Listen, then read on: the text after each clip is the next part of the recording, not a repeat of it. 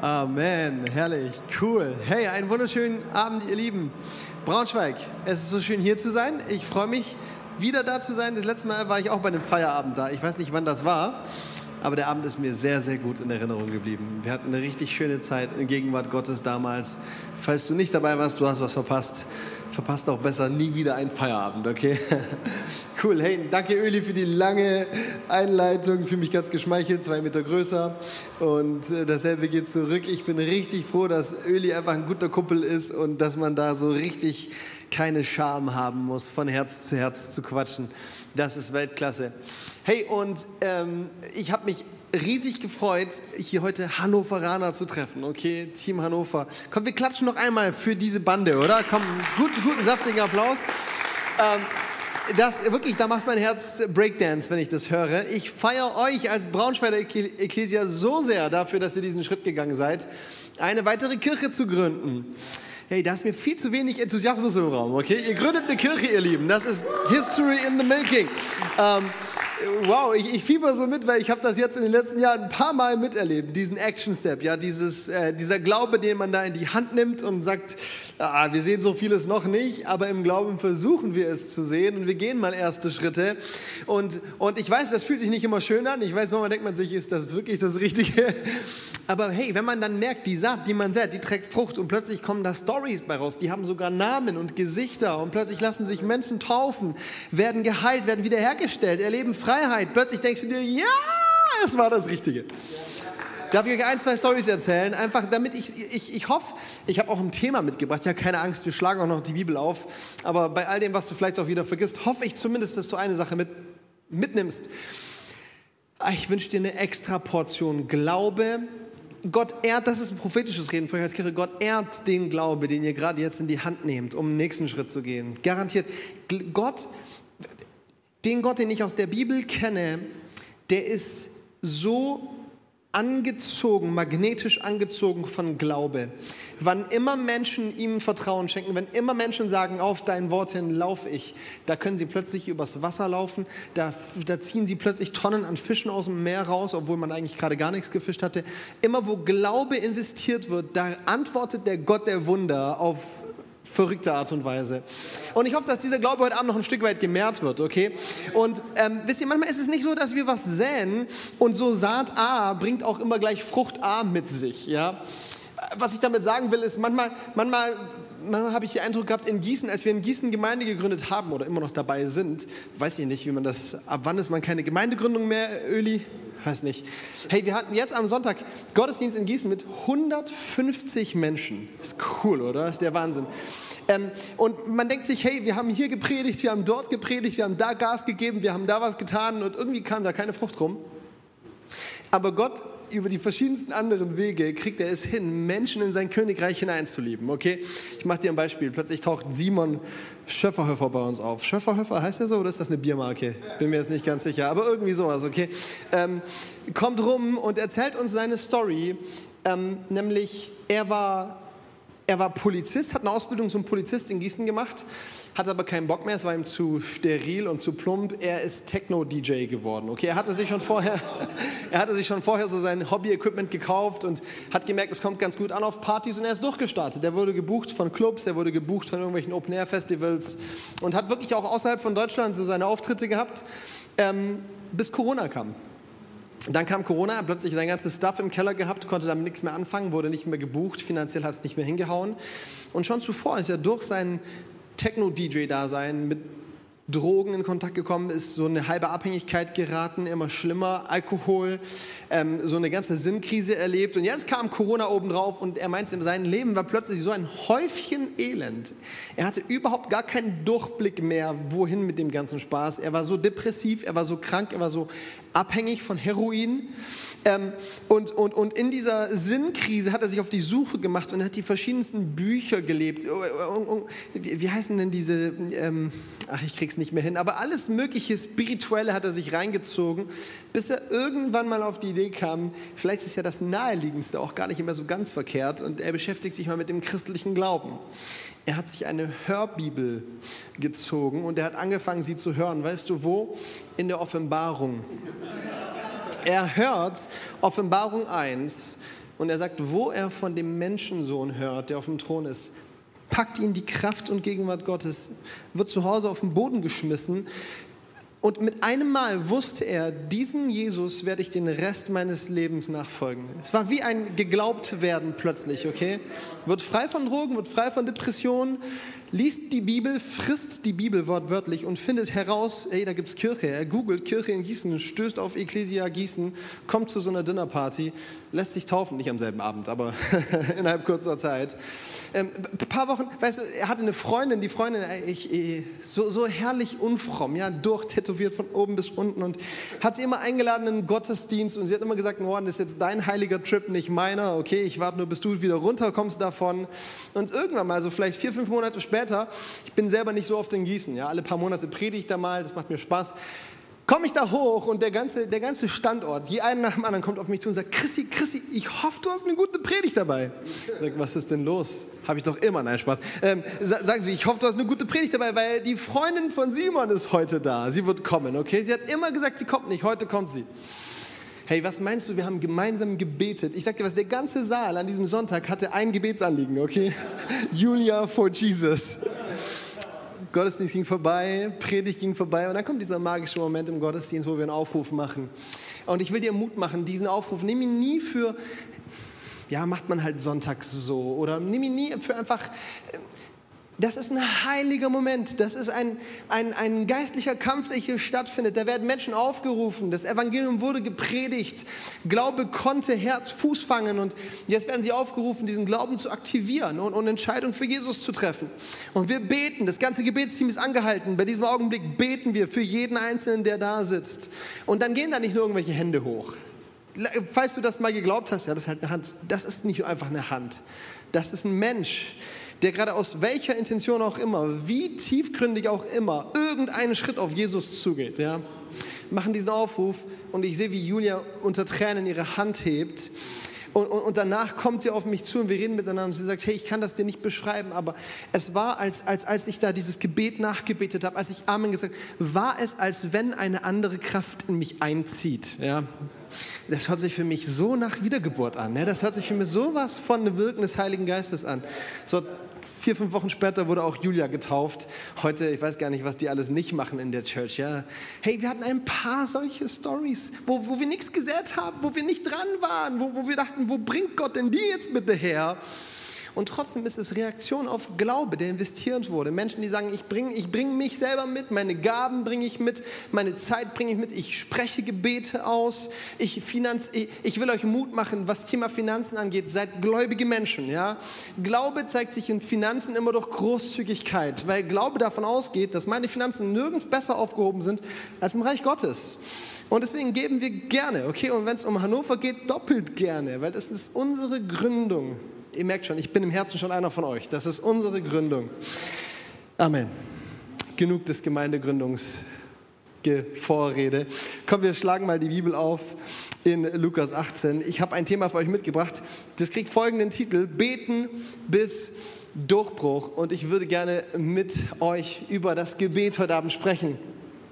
Wir stecken gerade als Gemeinde in Frankfurt und in Gießen in einer Zeit, die heißt bei uns 21 Tagen des Gebets.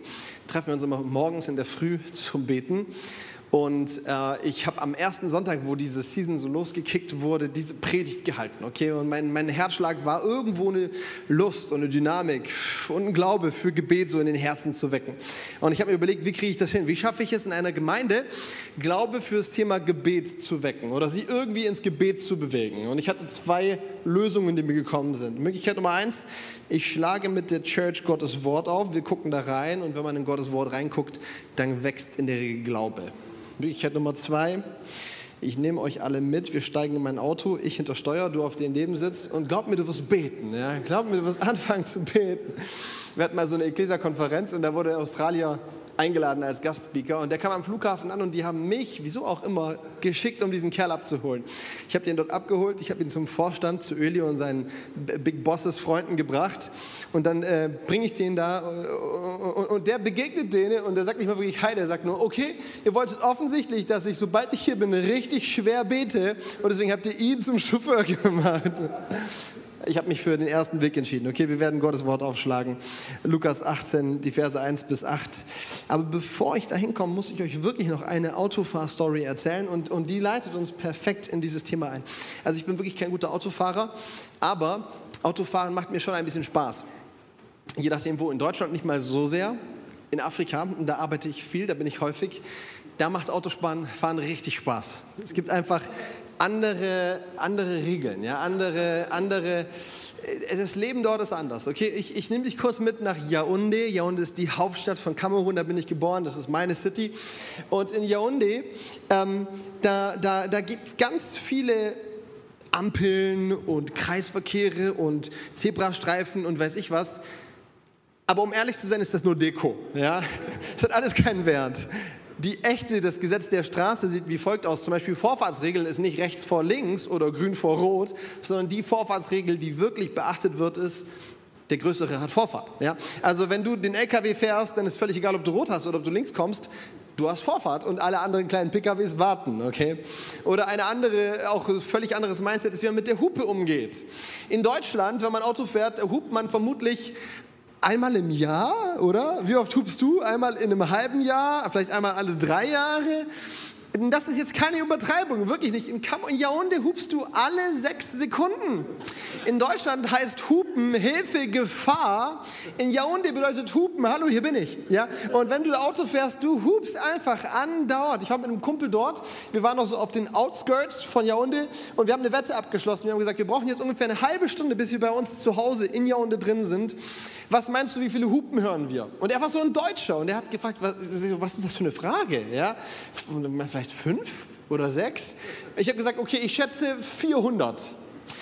Und wir haben nach wenigen Minuten aufgehört, weil wir nicht mehr mitzählen konnten, weil überall um dich rum. Äh, äh, äh, äh. naja, okay, pass auf. Folgende Situation: 19 Jahre jung, Chrissy, ähm, das stimmt nicht ganz. Ich glaube, ich war 22. Ich hatte meinen Führerschein. Ich war zum ersten Mal in Kamerun selber am Steuer fahre dort in Yaoundé in diesem schrecklichen Traffic Jam, ähm, ähm, Feierabendverkehr. Und, und, und, und du musst echt überall schauen, dass du niemanden anrammst. Und wahrscheinlich rammst du drei an, aber das ist auch nicht so wild. Und, und, und es ist so ein richtig angestrengtes Fahren, um keinen Unfall zu bauen. Und dann gibt es da einen Kreisel mitten in der Stadt, so einen riesigen Kreisverkehr. Und der ist, ich kann dir gar nicht sagen, wie viele Spuren der eigentlich hat, ich schätze drei oder vier, aber es ist völlig egal, weil in diesem Kreisel stehen Autos in alle Himmelsrichtungen, der bewegt sich auch irgendwie in alle Richtungen gleichzeitig, dieser Kreisel und es ist wirklich ein ein Schwitzen, also zumindest für Typen wie mich, die am Steuer sich nicht so wohlfühlen. Wow, du kommst da rein und, und denkst dir, ich will einfach überleben, ich will einfach überleben. Ähm, und, und als ich das erste Mal selber auf diesen Kreisel zufahre, fünf große Ausfahrten, ja, dachte ich mir, eigentlich will ich nur auf der anderen Seite wieder raus. Ich will ja gar nicht irgendwie an den Seiten raus. Ich will nur straight durchfahren. Und dieser Kreisverkehr, bei dem Chaos, der um diesen Kreisel herum herrscht, hat in der Mitte eine schöne, schnurstracks gerade Spur. Verkehr und Gegenverkehr. Und kein Schwein fährt darauf. Ich dachte mir, wieso? Wieso machen die das nicht? Ne? Und dachte, ich dachte mir, Christi, du bist der smarteste Typ im Kreisverkehr du willst auf der anderen Seite wieder rein. Du wagst dich jetzt gar nicht ins Chaos und schwimmst dann da in diesem Mob, sondern du fährst einfach straight diese Mittelspur lang durch den Kreisverkehr durch und bist dann ganz schnell auf der anderen Seite. So, das habe ich gemacht. Ich bin da reingefahren, war ziemlich schnell über diese vier Kreisverkehrsspuren drüber auf dieser Mittelspur und habe mich unglaublich cool gefühlt, weil ich da Mutterseelen allein friedlich durch diesen Kreisverkehr durchgefahren bin. Ich habe mich so lange cool gefühlt, bis ich auf der anderen Seite rausgekommen, plötzlich Sirenen um mich rum höre, Polizeiwagen kurven um mich rum, dränge mich da ans Straßenrand. Ich werde rausgeholt aus meinem Auto und sie sagen mir so, okay, wer, wer, wer bist du, dass du denkst, du darfst auf der Presidential Lane fahren, okay? Und dann habe ich verstanden, wie der Hase läuft. Das ist diese eine Spur, die vom Flughafen zum Präsidentenpalast fährt und die darf halt auch niemand fahren, außer der Präsident. Chrissy Schneider darf diese nicht fahren. Jetzt hatte ich ein Problem. Erstens, ich wusste, ich habe was Illegales gemacht und ich darf jetzt zu Recht irgendwie bestraft, ja, irgendwie, äh, irgendwas musste zahlen. Und zweitens, ich konnte kaum Französisch. So ein ganz mageres, abgeklappertes Französisch, das hat irgendwie für meine auswendig gelernten Predigten gereicht. Aber irgendwie dann im, im echten Leben mit Leuten sich so unterhalten, wow. Und dann kam der Polizist und er hat mir das verklickert, dass ich was falsch gemacht habe und ich habe mich ganz reumütig gezeigt, so wusste ich nicht. Und er meinte, es ist mir egal, ob du es wusstest oder nicht, hier ist die Strafe. Und da hat er mir so eine, so eine galaktische Strafe aufgebrummt. Ich glaube 4000 Euro oder sowas, ja. Und ich wusste gleich, nee, nee, nee, der will mich einfach auch massiv hier über den Tisch ziehen. Und dann habe ich so gesagt, nee, mit mir nicht, mein Lieber, ne? ich bin in Kamerun geboren, ich, ich weiß auch, wie man hier das Spielchen spielt und habe angefangen, mit dem zu argumentieren. So, und dann, dann war das eine hitzige Debatte und ich habe da irgendwie versucht, mit meinem Bricolage Französisch mitzuspielen und irgendwann mal ist er auch runtergegangen auf 3000 Euro und ich habe schon gemerkt, okay, es wird besser, ne? es wird wärmer. Ähm, und, und das ging so lange weiter. Ich weiß, ich glaube, wir haben da 50 Minuten oder so miteinander diskutiert. Und irgendwann, ich, kennst du dieses Lebensmotto, wenn du nicht durch Qualität überzeugen kannst, musst du durch Quantität Quantität verwirren. Ich habe einfach so lange gepokert, bis dieser Kerl irgendwann mal gesagt hat, ach, weißt du was, von deinem Gerede kriege ich Kopfschmerzen, fahr doch einfach weg. Hat sich in sein Auto gesetzt und ist davon gefahren. Okay, das ist keine vorbildliche Geschichte, ja. Ich war doch noch kein Pastor, wohlgemerkt. Ähm, aber ich glaube, sie passt ziemlich gut als Intro für diese Textpassage, die wir jetzt mal schnell miteinander lesen aus Lukas 18, Verse 1 bis 8. Da sagt Jesus, oder es heißt von Jesus, er sagte ihnen ein Gleichnis davon, dass man alle Zeit beten und nicht nachlassen sollte. Und sprach, es war ein Richter in einer Stadt, der fürchtete sich nicht vor Gott und scheute sich vor keinem Menschen. Es war aber eine Witwe in derselben Stadt, die kam immer wieder zu ihm und sprach, schaffe mir Recht gegen meine Widersacher. Und er wollte lange nicht. Danach aber dachte er bei sich selbst, wenn ich mich schon vor Gott nicht fürchte, noch vor keinem Menschen scheue, will ich doch dieser Witwe, weil sie mir so viel Mühe macht, Recht schaffen, damit sie nicht zuletzt komme und mir ins Gesicht schlage. Da sprach der Herr, hört, was der ungerechte Richter sagt. Sollte aber Gott nicht Recht schaffen seinen Auserwählten, die zu ihm Tag und Nacht rufen, und sollte er bei ihnen lange warten, ich sage euch, er wird ihnen Recht schaffen in Kürze. Aber wird der Menschensohn, wenn er kommt auf die Erde, solch einen Glauben finden? Wow, super interessantes Gleichnis, das Jesus uns hier so vor Augen malt. Er gibt uns ein Role Model, ein Vorbild dafür, wie wir beten sollen. Und als Role Model hält so eine Witwe her. Und was ich so befremdlich finde, ist diese Witwe, die ist überhaupt nicht sympathisch. Ne, ich denke mir, Jesus, wenn du uns ein Vorbild fürs Gebet geben willst, kannst du uns nicht irgendwie so eine richtig sympathische, freundliche, höfliche, geduldige, demütige, heilige, christliche, friedliche, liebfertige, kannst du sich so eine Mutter Teresa hinstellen? Das wäre ein sauberes Vorbild, oder? Und stattdessen malst du uns da so eine Witwe hin und jetzt kein Problem mit Widmen, ne? überhaupt gar nicht. Aber die ist offensichtlich so krumm gewachsen, also wenn ich mir die so physisch vorstelle, hat die Haare auf den Zähnen, weil die begegnet dem Richter und zwar auf solch eine Art und Weise, dass dieser Mann sagt, wow, hey, ich will dieser Witwe Recht schaffen, weil sie mir so viel Mühe macht. Also Menschen, die dir Mühe machen, sind nicht sympathisch, oder? Äh, und weiß nicht, wie es bei dir ist, aber Menschen, die mir Mühe machen, oh, die öffnen mein Herz nicht. Im Gegenteil, die kriegen noch viel weniger als, die, als das, worum sie bitten. Aber das ist noch nicht genug. Sie macht ihm nicht nur Mühe, sondern er hat Angst davor, dass sie nicht zuletzt komme und mir ins Gesicht schlage. Das ist schon eine harte Nummer, oder? Ich meine, stell dir mal vor, du bist Richter und da ist eine Lady und du, du handelst gegen das Gesetz, einfach nur, weil du Angst hast, dass du von der Frau verprügelt wirst. Wer findet die Frau sympathisch? Okay, ich merke schon, das eine oder Hand, andere, die eine oder andere Hand ging nach oben. Ich weiß nicht, was das über euch sagt, okay, aber. Also ich, ich finde, diese Person wirkt nicht sympathisch. Im Gegenteil, ich finde, sie wirkt frech, sie wirkt penetrant, halsstarrig, nervig, aggressiv. Und das Merkwürdige ist, als würde Jesus mit diesem Gleichnis das ja gar nicht vertuschen wollen, sondern als, als würde er diese Frau genauso darstellen. Aber das gar nicht mal so negativ bewerten, sondern wenn, als wenn er sagt, wenn es ums Thema Gebet geht, dann sind das eigentlich ziemlich gute Attribute. Frech beten, ja. Nervig im Gebet dranbleiben, genau. Penetrant nicht locker lassen, selbst wenn es echt anstrengend wird, ja, genau darum geht's. Es ist so, als wenn Jesus sagen würde, ja, hey, du darfst, du sollst, das ist der Auftrag, zu Gott als sein Kind kommen und du darfst dreist bitten. Ist nicht unsympathisch, ist angebracht. Wow. Also ich habe so einen Kumpel, Titos. Ähm, heute sind wir nicht mehr so dicke unterwegs, einfach das Leben führt dann auseinander. Der wohnt auch jetzt wo ganz anders. Aber als, als, als wir Schüler waren, waren wir richtig gut befreundet.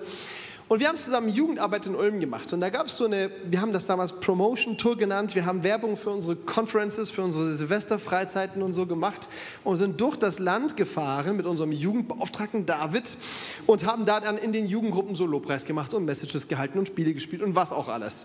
Und das war ein langer Tag. Wir waren lange im Auto unterwegs mit so einem äh, langen Bus. Ich glaube, da saßen neun oder zehn Menschen in diesem Bus, Teil dieser Promotion Tour. Und wir haben einen Zwischenstopp im Adventure Center gemacht. Kennt man hier das Adventure Center? Guck an, so ein Heim, das eben von der Ecclesia betrieben wird. Und dort im Adventure Center haben wir eine Pause gemacht. Äh, und eigentlich war das so eine Pinkelpause, aber alle hatten Hunger. Und jetzt dieser Titus, der ist einfach der Hammer. Ne? Alle gehen rein in die Flure dieses Hauses. Alle dachten sich auch, boah, vielleicht gibt es hier was zu essen. Aber keiner hat was unternommen, außer Titos. Ja? Titos schnappt sich so mich und sagt, komm Christi, wir laufen da lang, den Gang entlang und dann ist so, eine, so, eine, so ein Eingang zu einer Großküche. Titos geht da einfach rein, er macht die Tür einfach auf, er sieht da irgendwelche aufgestapelten Essenssachen und fängt an, sich so ein bisschen rumzuschauen und du denkst, jetzt nimmt er gleich und packt sich einfach was im Mund. Plötzlich kommt der Koch rum und sagt so, hey, was macht ihr denn hier? Und er war sichtlich genervt davon, dass einfach zwei so kleine Spackos meinen, sie müssen sich selbst bedienen. Und ich dachte mir, Titos, noch ist alles in Ordnung lass uns einfach schnell wegrennen, alles ist gut, okay? Dann ist alles im, im Butter. Und ähm, Titus hatte eine andere Philosophie übers Leben, ja? Titus hat einfach zum Koch zurückgerufen und hat gesagt, ey, wir haben Hunger. Hast du was zu essen für uns? Und der Koch, der wusste gar nicht, wie er mit dieser Straight, mit dieser Direktheit umgehen soll. Ne? Und er hat uns dann verdutzt angeschaut und dann hat er Folgendes gesagt. Pass gut auf, er hat gesagt, äh, ich muss mal suchen. Titus rennt aus diesem Großkücheneingang raus, schaut den Flur runter zu all den anderen acht Leuten und ruft rüber, Leute, da gibt's Kuchen! Freunde, ich bin im Boden versunken. Ja, wirklich, ich dachte mir so, ich will hier nicht mehr sein. Der Koch schaut Titus an und sagt, was? Wie kommst du drauf, dass ich für all die Leute Kuchen habe? Sagt er, du hast doch gerade gesagt, es gibt Kuchen. Der Koch schaut und sagt, ich habe gesagt, ich muss suchen. Titus schaut mich an und sagt, der hat doch gerade gesagt, es gibt Kuchen. Ich mache die Geschichte kurz, okay? Am Schluss haben wir alle Kuchen gegessen. Wir saßen alle in dieser Küche und haben mit dem Koch zusammen Kuchen genossen. Es war, als wenn sich diese Dreistigkeit bezahlt gemacht hat, okay? So, die Moral der Geschichte ist nicht, seid alle unhöflich. Die Moral der Geschichte ist, bei Gott, aus irgendeinem Grund darfst du dranbleiben, darfst du dreist um Sachen bitten und er ist nicht nur okay damit und sagt, ja, wenn es sein muss, sondern er fordert dich auf, genau das zu tun. Er fordert dich auf, voller hartnäckigen Glauben zu ihm zu kommen und ihn ihn zu bitten. Wieso? Weil er der gute Vater im Himmel ist und er gerne seinen Kindern das gibt, worum sie ihn bitten. Das war eine gute Reaktion. Amen. Amen. Hey, so langsam wird mir diese Frau sympathischer. Desto mehr ich über sie nachdenke, die Haare auf den Zähnen werden immer kürzer, okay? Weil eine Sache, die ist sehr positiv an ihr, die finde ich super sympathisch, nämlich diese Frau, sie hat ein Problem, sie hat, sie hat einen Widersacher, wird uns da beschrieben in Vers 3, aber Sie, sie bleibt mit diesem Problem nicht alleine, sie lässt sich auch von diesem Problem nicht in eine Passivität isolieren oder irgendwie einengen und bleibt dann irgendwie in einer Schockstarre des Selbstmitleids stehen, sondern sie nimmt dieses Problem und sie geht mit dem Problem zur richtigen Adresse. Hammer, großartige Aktion, ihr Lieben. Wenn das mehr Menschen in unseren Kirchen machen würden, würden unsere Kirchen anders aussehen. Wie viele von uns nehmen die Probleme, die wir haben, und anstatt dass wir damit zur richtigen Adresse geben, Klammer auf, das ist Jesus, Klammer zu, nehmen wir sie und wir schmeißen sie in irgendeinen Chatraum aus der Gemeinde und sagen, hey, hast du mal wieder gesehen, wie der Lobpreisleiter aussah heute? Ben, ich rede nicht über dich, ne? Hast du gesehen, wie der Drummer heute gespielt hat? Ja, es ist ja wirklich so, ne? Hey, du darfst mit deinem Problem zur richtigen Adresse gehen. Diese Frau, sie tut eine Sache nicht und dafür bin ich unglaublich dankbar. Das macht sie sehr sympathisch. Sie, sie erlebt Anfeindung, sie hat einen Widersacher, eine reale Herausforderung, aber sie lässt sich nicht in Selbstmitleid versinken. Und das ist was super Wichtiges. Und ich habe den Eindruck, dass das auch so ein prophetisches Thema für unsere Zeit ist. Ich habe den Eindruck, dass wenn heute viel zu viele Menschen überfordert sind und überrannt sind mit Herausforderungen und schlechten News, und die gibt es ja auch wirklich zuhauf, ne?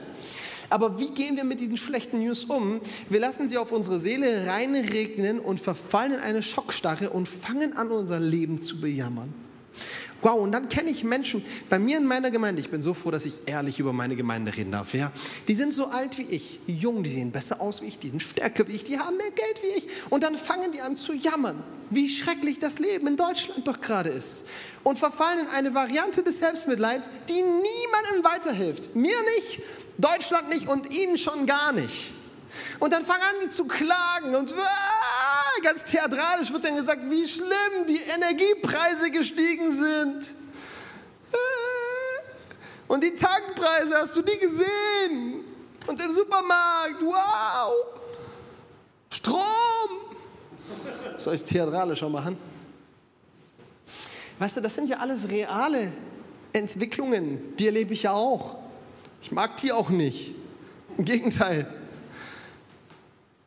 Aber der Punkt ist der, schon mal, der, der einzige Grund, warum du merkst, dass die Energiepreise, dass die Heizpreise gestiegen sind, ist, weil du eine Wohnung hast, in der du zu so einem Heizkörper gehen kannst, den aufdrehen kannst und plötzlich wird mitten im Winter bei minus 10 Grad draußen bei dir richtig schön warm im Haus. Das ist kein Grund für Selbstmitleid, das ist ein Grund für Dankbarkeit, mein Lieber. Der einzige Grund, warum du mitkriegst, dass die Strompreise gestiegen sind, ist, weil du in einer Wohnung sitzt, in der es 17 Steckdosen gibt, in der du deinen Wasserkocher, Toaster, Fernsehen, Handy, MacBook und die anderen 2000 Elektrogeräte jeden Tag anschließen kannst und sie funktionieren. Ist kein Grund für Selbstmitleid, ist ein Grund für Dankbarkeit. Der einzige Grund, warum du mitgekriegt hast, dass die Tankpreise gestiegen sind, ist, weil du ein Auto hast, mit dem du an diese Tankstelle ranfahren kannst und dann kannst du da so einen Stöpsel reinstecken und dann fährst du bis nach München von hier. Ist kein Grund für Selbstmitleid, sondern für Dankbarkeit, richtig. Und weißt du was? Der Grund, warum du merkst, dass die Lebensmittelpreise gestiegen sind, ist, weil du in einem Land, in einer Stadt lebst, in der du dich entscheiden musst, ob du bei Edeka, Lidl, Rewe, Aldi, Norma, Penny, Netto oder wie sie alle heißen einkaufen musst. Mensch, das ist ein Grund für Selbstmitleid, oder? Hey, es, wir sind so privilegiert, wir sind so gesegnet. Und ja, das heißt nicht, dass das keine Herausforderungen sind, aber da, wo du Nöte erlebst, da, wo du Leid erlebst, da, wo du durchs enge Tal gehst, da ist Selbstmitleid niemals eine konstruktive Antwort, die irgendjemand im Raum besser macht, sondern die richtige Reaktion darauf ist, du nimmst diese Sorgen und du gehst damit zum Kreuz und du gibst sie deinem Schöpfer ab und sagst, und jetzt brauche ich dein Eingreifen. Amen. Ich möchte dich so herausfordern mit deinen Nöten. Triff eine gute Reaktion. Entscheide dich, wie diese Frau, zu Gott zu kommen und bei Gott an der richtigen Adresse mit deinen Herausforderungen zu dealen. Und dass das überhaupt möglich ist, ist ja der Wahnsinn, oder?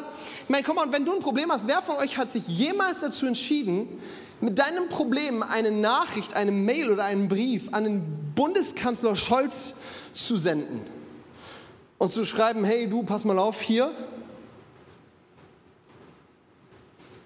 Mein Auto hat eine Schramme. Machst du nicht. Machst du nicht. Ich habe einen Pastor getroffen, der hat mir erzählt, als, als, als ähm, das steht gar nicht auf dem Skript, aber ist egal, als, als wie hieß denn der, als Klinsmann Bayern-Trainer war, okay, irgendwelche Fußballfans hier im Raum? Okay. Als Klinsmann Bayern-Trainer war, hat Klinsmann angefangen, Buddha-Statuen in den FC Bayern zu stellen. Er hat dem FC Bayern geschrieben, hat gesagt, ich möchte das nicht. Ich bin ein Bayer, wir Bayer, wir sind gläubig, wir wollen keine Buddha-Statue. Und dann wurden die alle rausgeschmissen und Klinsmann auch. Und dann kam so eine Pressemitteilung und da hat tatsächlich der liebe Uli Hoeneß gesagt, ja, weil wir unter anderem Rezensionen von Pfarrern hatten, haben wir die, also ich weiß auch nicht, wieso ich das gerade erzähle. So nach dem Motto, es macht schon Sinn, Scholz zu schreiben. Was ich dir eigentlich sagen will, wir kommen mal zurück zur Predigt, okay? Was ich dir eigentlich sagen will, ist folgendes. Ähm, weißt du, die, die, die, ganze Theologie ist ja irgendwie ein Stück weit, ist ja ein Stück weit. Äh, äh, Theologie in sich, das Wort, das bedeutet die Lehre über Gott. und schon das ist ja irgendwie ein kleines Paradox, oder? Ich meine, wie, will, wie willst du und ich, wie wollen wir denn Gott lernen? So viel größer, als dass er irgendwie in unseren Kopf reinpassen könnte. So, innerhalb dieser Theologie gibt es so massive Herausforderungen, Spannungen, mit denen wir zu, zu strugglen haben, oder? Also wenn deine Theologie keine Spannungen hat, dann ist sie ganz krumm, glaub mir. Ähm, wenn du die Bibel liest und du kriegst keine Knoten im Kopf, ja, ich weiß auch nicht, was dann falsch ist. Da gibt es so viele spannende Sachen, mit denen wir lernen müssen, erstmal umzugehen. Aber weißt du, am Ende des Tages vielleicht die spannendste Packung überhaupt, die größte Spannung, das, das Wundersamste überhaupt, ist, dass da ein vollkommen souveräner Gott ist. Absolut allmächtig, allgegenwärtig. Er weiß noch, bevor er überhaupt die Welt geschaffen hat, dass er seinen Sohn Jesus geben wird, damit durch sie die ganze Schöpfung erlöst werden wird. Außerhalb von Raum und Zeit. Der weiß, wie viele Haare du auf deinem Kopf hast. Der weiß, was du reden wirst, noch bevor du es gesprochen hast. Er ist so souverän, er ist so allmächtig, er ist so allgegenwärtig, er ist so unfassbar groß. Und er lädt dich ein und sagt, hey, du darfst beten. Und dein Gebet hat einen realen Einfluss auf das Weltgeschehen. Hä? Warte mal, also ist Gott jetzt souverän und sein Wille geschieht oder nicht? Wenn ja, wieso denn dann beten? Ich meine, was, was, was, was hat denn mein Gebet denn dann für ein Gewicht, oder? Ich meine, wenn er, ja, Gott ist so unglaublich groß und sein Angebot an uns der Liebe ist so mächtig, dass er in seiner Souveränität eine Riesengleichung aufstellt und irgendwie er kommt am Ziel an, aber trotzdem spielt dein Glaube und dein Gebetsleben in dieser Riesengleichung eine reale Rolle. Und sie gestaltet tatsächlich dein Leben mit, sie gestaltet das Leben deiner Liebsten mit, sie gestaltet vielleicht das Leben einer ganzen Nation mit sich. Du kannst sogar beten für Menschen, die in anderen Kontinenten dieser Welt leben und du darfst erleben, dass dein Gebet einen realen Unterschied macht. Das ist der Wahnsinn. Die Bibel ist voll mit Geschichten, in denen Menschen das Lukas 18 Prinzip umsetzen. Sie gehen zu Gott und sie lassen nicht locker. Und weil sie nicht locker lassen, beschenkt Gott sie und antwortet auf ihren Glauben. Da ist ein Jakob, der kommt mit Gott ins Ringen. Die Story ist total krumm. Keine Ahnung, wieso die in der Bibel steht. Ja, aber da ist irgendein Fremder, der läuft bei Jakob vorbei und die fangen an, Matsch zu catchen. Und dann stellt Jakob fest, das ist irgendwie Gott. Und dann catchen die weiter und irgendwann mal gibt Gott Jakob einen auf die Hüfte und Jakob hinkt. Aber dann dreht sich das Blatt wieder und Jakob gewinnt wieder Oberhand und kämpft irgendwie wieder gegen Gott ziemlich erfolgreich. Und dann will Gott gehen, dem wird es zu bunt. Genau. Und Jakob antwortet und er sagt, hey nein, ich lass dich nicht gehen, ehe du segnest mich. Er ringt förmlich um den Segen Gottes. Er lässt Gott nicht gehen, bis er ihn denn gesegnet hat. War das Abraham, das ist einer der Großväter des Glaubens, ne? einer der ersten Menschen, mit denen Gott anfängt, Geschichte zu schreiben. Und noch so eine verrückte Geschichte. Abraham ist da irgendwie im, im Haus und, und dann laufen Fremde vorbei und er denkt sich, komm, ich will mal gastfreundlich sein und er schmeißt einen Grill an und es gibt was zu essen und wieder, er findet raus irgendwie, das ist Gott. Ich, ich liebe diese Geschichten, ne? die sind der Hammer und, und, und dann, dann, findet er raus, das ist Gott und dann gehen sie weiter spazieren und dann fängt Gott an, Abraham zu erzählen, was seine Absichten sind, dass er nach Sodom und Gomorra gehen wird, weil dort Sünde überhand genommen hat und Bosheit und Kriminalität und Ungerechtigkeit und Mord und Totschlag herrscht. Und Abraham kommt auf den Gedanken, wow, vielleicht will er das Ding platt machen. Und er fängt an, mit Gott zu ringen. Es ist ein Gebet, was da im Prinzip stattfindet, ja. Und du liest das und du denkst, du bist auf dem türkischen Bazar. Abraham fängt an zu, zu, zu, zu handeln mit Gott und sagt so, hey, pass mal auf Gott, wenn 40 Gerechte da sind, dann lass mal Sodom und Gomorra mal schön stehen, okay? Und es ist so, als wenn Gott sagen würde, ja, okay, weil du es bist, Abraham. Und dann ringt Abraham, äh, Abraham sagt nicht, okay, hey, 40, das wird schon klappen. Ne? Abraham weiß nämlich ganz genau, sein Verwandter sitzt da drin. Und er, er geht weiter und sagt, okay, pass mal auf, was ist, wenn 35 da drin sind, die gerecht sind? Und, Abraham, und Gott sagt, ja, okay, hey, auch 35 geht, klar. Und Abraham geht weiter und er wagt es weiter und weiter und weiter und er wird verhandelt. Hä? Da ist ein lebendiger Gott, der hat einen Plan geschmiedet. Und dann ist ein Abraham, und er geht ins Gebet. Ich möchte dir Mut machen, du kannst über dein Gebet real den Lauf der Welt verändern. Ja, vielleicht nicht immer das ganze globale Ding, aber du kannst realen Einfluss nehmen auf deine Mitmenschen, auf deine Innenwelt, auf deine Umwelt. Was ein Privileg, lass uns das unbedingt nutzen. Und der Motor des Gebets, und die Band darf gerne schon nach vorne kommen, der Motor des Gebets, was uns wirklich am Ball hält, wenn es ums Thema Gebet geht, da bin ich mir ganz sicher, ähm, das ist nicht ein bisschen, ein bisschen äh, als ich am Sonntag diese Message bei uns in Frankfurt gehalten habe, da wusste ich, morgen am Montag starten unsere 21 Tage des Gebets. Täglich von 6.15 Uhr bis 7.15 Uhr Frühgebet. Und ich wusste, dass jetzt gleich nach der Predigt viele Leute sagen werden, ja, cool, ich lasse Gott nicht, ehe er segnet mich. Ne? Die werden voll leidenschaftlich sein und Lust haben auf Gebet. Aber dann wird der Wecker klingeln um 5 Uhr oder um 5.20 Uhr oder um 5.30 Uhr oder um 4.30 Uhr. Und all die Schmetterlinge, die am Sonntag angefangen haben zu flattern fürs Gebet, werden mit dem Wecker sterben. Keiner wird mehr flattern. Und dann, und dann gehst du nicht ins Gebet einfach nur, weil die Predigt am Sonntag sympathisch war. Dann gehst du nicht ins Gebet, weil du irgendwie das Konzept von Händefalten sympathisch fandst.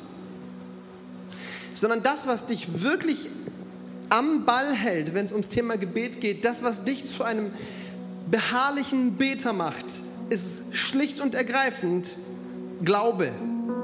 Schaut mal, der letzte Vers, mit dem dieses Gleichnis aufhört, ist Vers 8, wo Jesus sagt, und das ist ja fast, als wenn er das so als Herausforderung in den Raum wirft, so. Aber, aber wird der Menschensohn, wenn er kommt, auf der Erde, solch einen Glauben finden? wird der Menschensohn Menschen finden, die dieses Vertrauen in Gott haben, dass sie wirklich zu ihm kommen können und ihn um etwas bitten und darauf vertrauen, dass Gott ihr Gebet erhören wird. Dieses Vertrauen ist, das ist, das ist der Game Changer. Jesus erzählt das Gleichnis von Lukas 18 auch nicht mit dem Hintergrund von, hey Leute, redet zu viel, ihr könnt zu Gott und irgendwann hat Gott Angst, dass ihr ihm ins Gesicht schlägt und deswegen gibt er euch recht. Im Gegenteil, ein paar Kapitel zuvor, da, da, da sagt Jesus zu seinen Jüngern, ihr sollt nicht beten wie die Heiden, die einfach plappern und weil sie viele Worte machen, denken, dass sie erhöht werden.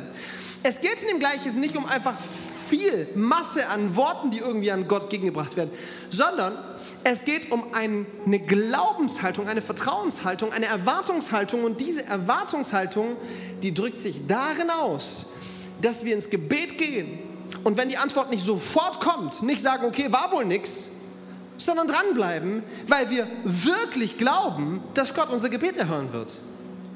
Seid ihr mitgekommen? Das ist ein Riesenunterschied. Es ist ein Riesenunterschied. Es ist ein nicht, nicht, nicht glaubst du, sondern ist ein glaubst du wirklich.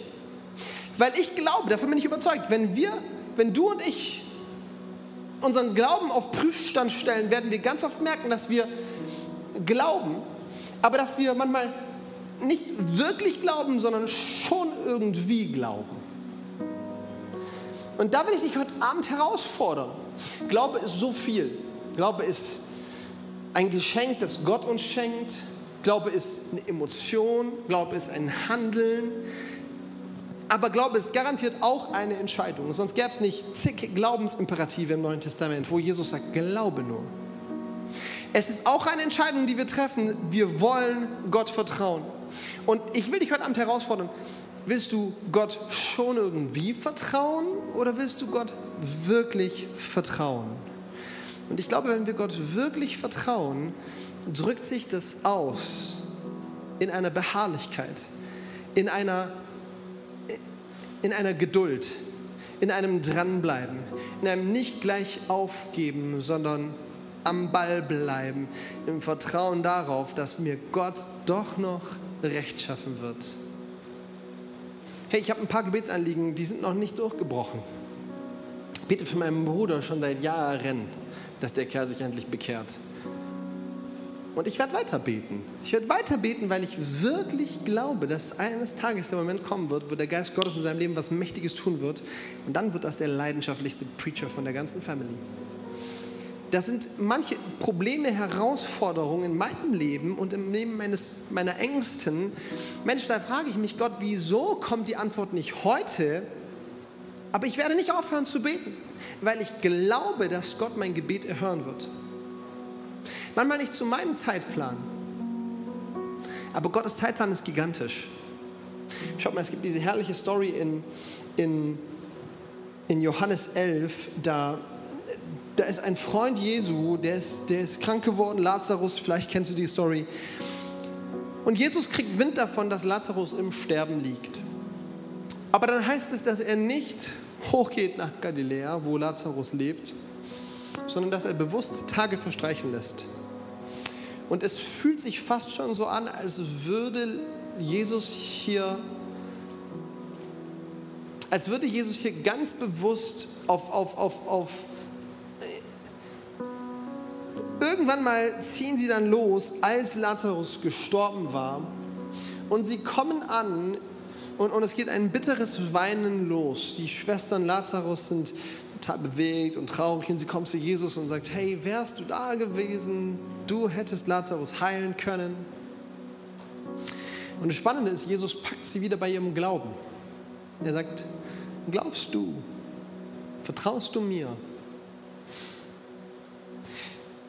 Und Jesus wird sich vor dieses Grab stellen, in dem Lazarus mittlerweile seit vier Tagen tot ist und modert und schon stinkt.